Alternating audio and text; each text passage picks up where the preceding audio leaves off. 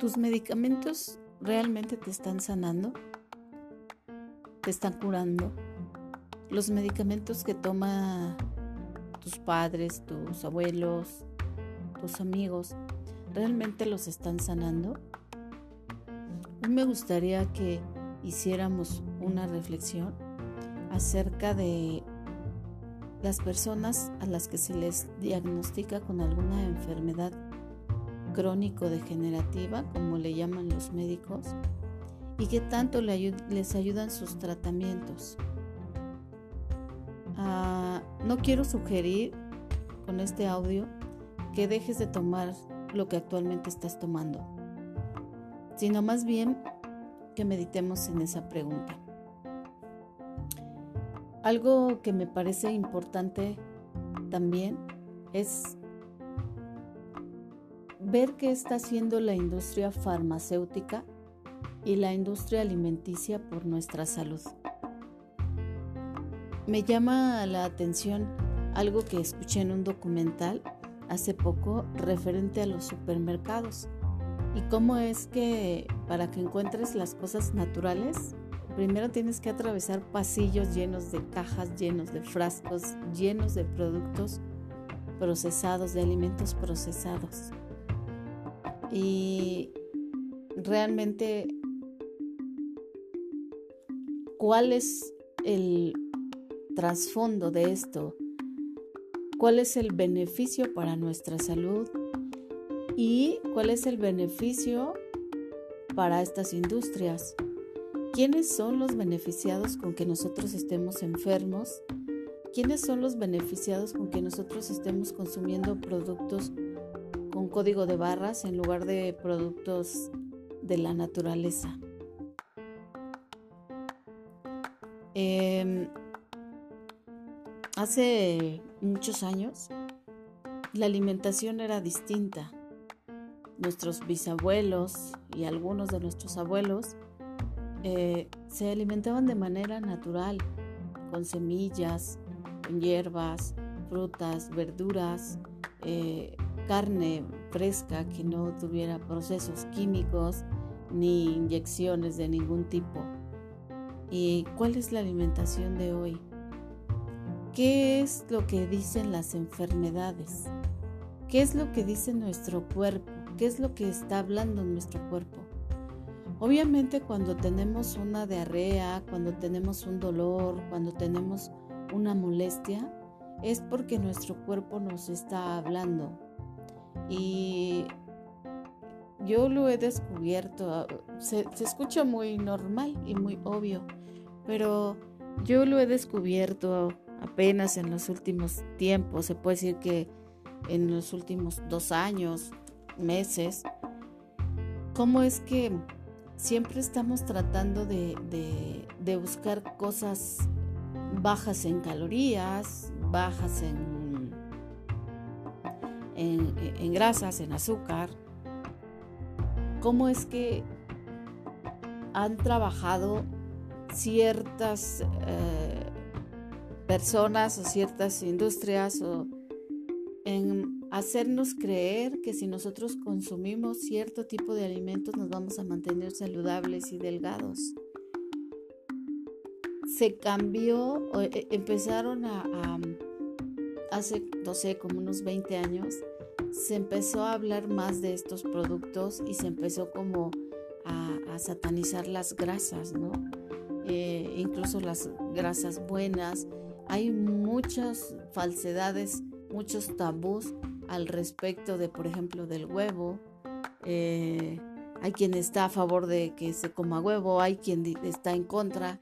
Y entonces siempre y actualmente más, ya con las redes sociales y con toda la información, estamos bombardeados, pero lo que hoy quiero yo dejar como una reflexión es, independientemente de todo lo que tomes, de todo lo que comas, de todos los alimentos que estés ingiriendo, ¿qué dice tu cuerpo?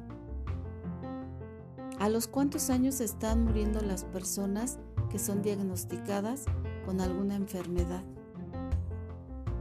De por sí, el hecho de que te den el diagnóstico de un cáncer, de una diabetes, ya merma la salud.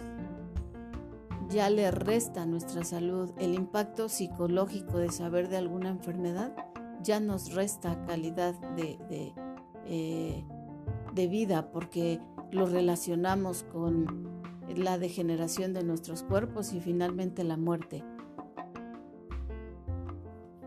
Mm, el título de mis podcasts es precisamente La marihuana o el psicólogo y no porque yo esté a favor de las adicciones, en este caso en la adicción que puede, que puede generar fumar marihuana o otras cosas que son naturales, y tampoco estoy en contra de los psicólogos, incluso yo pretendo terminar mi carrera en, psicología. Em, sin embargo, estoy en contra de las personas que estudian para cuidar la salud y no lo hacen. Estoy en contra de las personas que únicamente estudian algo de la salud pensando en las finanzas más allá de la, de, la verdadera salud, a pesar de que hay un juramento ¿no? para cuidar la salud de los demás. Em, si no me equivoco, el juramento se llama hipocrático. Y entonces yo me pregunto en qué momento se pierden ciertas personas o, ciertas empresas en estar enfocados únicamente en el vender, vender, en el ganar, ganar y se pierde la salud. ¿Realmente una clínica está preocupada por la salud o está más preocupada porque haya enfermos? ¿La industria de la alimentación realmente está preocupada por alimentarnos o por enfermarnos? Eh, creo que es tiempo de que nosotros abramos los ojos y la mente y nos abramos a, cosas que son alternativas. Justamente hablaba ahorita de, lo de mi título, porque de lo de mi título de mis podcasts, de, la, la marihuana o el psicólogo, porque por ejemplo, no estoy en contra, ya lo dije, de la psicología, pero sí estoy en contra de algunos psicólogos que consideran que con tres o cuatro libros que leyeron en el transcurso de su carrera van a sanar a las personas. O sea, dejan de actualizarse, dejan de estudiar y de aprender y de buscar nuevos conocimientos y nuevos avances y lejos de eso tachan muchas cosas como mm, charlatanería o como cosas que no pueden servir para la salud. En eso sí estoy en contra. En contra de que actualmente, por ejemplo, a mí me gusta practicar mindfulness y actualmente hay una maestría en una universidad bien de mindfulness y muchos psicólogos están en contra. O sea, e, es, es, es, es una maestría ya es parte de la ciencia y sin embargo sigue habiendo gente que, que, tacha esto como falso. Em, tampoco sugiero que se fume marihuana simplemente porque, bueno, hay quienes están a favor y quienes en contra tengo un audio acerca de el uso de hongos en un entorno terapéutico y eso no significa que yo esté a favor en que la gente ingiera hongos porque como bien lo dije es en un entorno terapéutico y apenas hay un ensayo en la FDA en, en Estados Unidos en donde se está comprobando la eficacia de los hongos en ese entorno, o sea, con ciertas dosis y eh, para, lo, para uso especialmente para los profesionales de la salud en psiquiatría. Así que no estoy a favor de que la marihuana, de que los hongos, mucho menos a favor de las adicciones, pero es importante que más allá de, las cosas que tienen un tache, como son estas cosas, eh, marihuana, hongos eh, y, y otras sustancias naturales que tienen un tache porque también son adictivos, que nos abramos a conocimientos actuales. Yo les hablo mucho del doctor Joe Dispensa y del doctor Bruce Lipton, porque de 20 años para acá ellos han hecho estudios y han comprobado eh, que nuestro cuerpo que nuestra genética, que nuestro cerebro, que nuestra mente puede irse modificando a medida que nosotros adquieramos nuevos hábitos en todos los aspectos, hábitos alimenticios, hábitos espirituales, hábitos emocionales y no solamente quedarnos con lo que enseñaron los primeros científicos, porque si bien descubrieron algunas cosas, otras cosas no las alcanzaron a estudiar. Entonces, no solamente nos quedemos con ese conocimiento. En eso sí estoy en contra. Yo soy una persona que no toma medicamentos, prefiero no tomar medicamentos, prefiero siempre estar buscando alternativas y no porque tenga miedo a morirme. Todos nos vamos a morir en algún momento, pero ¿cómo nos vamos a morir? ¿Cómo vamos a terminar nuestros días? Porque yo observo que la gente que toma medicamento, hoy toma medicamento para una cosa y después para otra y después para otra y cuando ya llegan a, los 60, 65 años, van cargando con bolsas de medicamentos. Entonces, yo observo que va siendo como una bola de nieve que va rodando, que poco a poco se va haciendo más grande, más grande, más grande que nuestro cuerpo en lugar de ir sanando con los medicamentos se va deteriorando. Yo tengo una, una prueba con mi madre. Ella sufrió de esquizofrenia durante muchos años. Al principio cuando la llevamos al psiquiátrico le recetaron medicamentos eh, calmantes y medicamentos para dormir, pero todos los medicamentos hacían lo mismo. Todas las personas que yo veía que entraban iban con la cabeza agachada, Muchos iban, entraban babeando, así literalmente, eh, con la mirada perdida.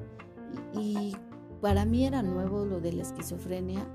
Bueno, nuevo el, ver a más personas con esquizofrenia, porque también la, la, madre de mi mamá también tuvo esquizofrenia, pero solamente, pues estaba yo muy pequeña y solamente decía, bueno, está enferma, ¿no? Porque gritaba, porque cantaba, porque la encerraban porque se desnudaba. Entonces, cuando yo ya empiezo como a platicar con la psiquiatra de mi mamá, yo le digo, es que yo no quiero que mi mamá esté así, porque a mi abuela la amarraban, la encerraban.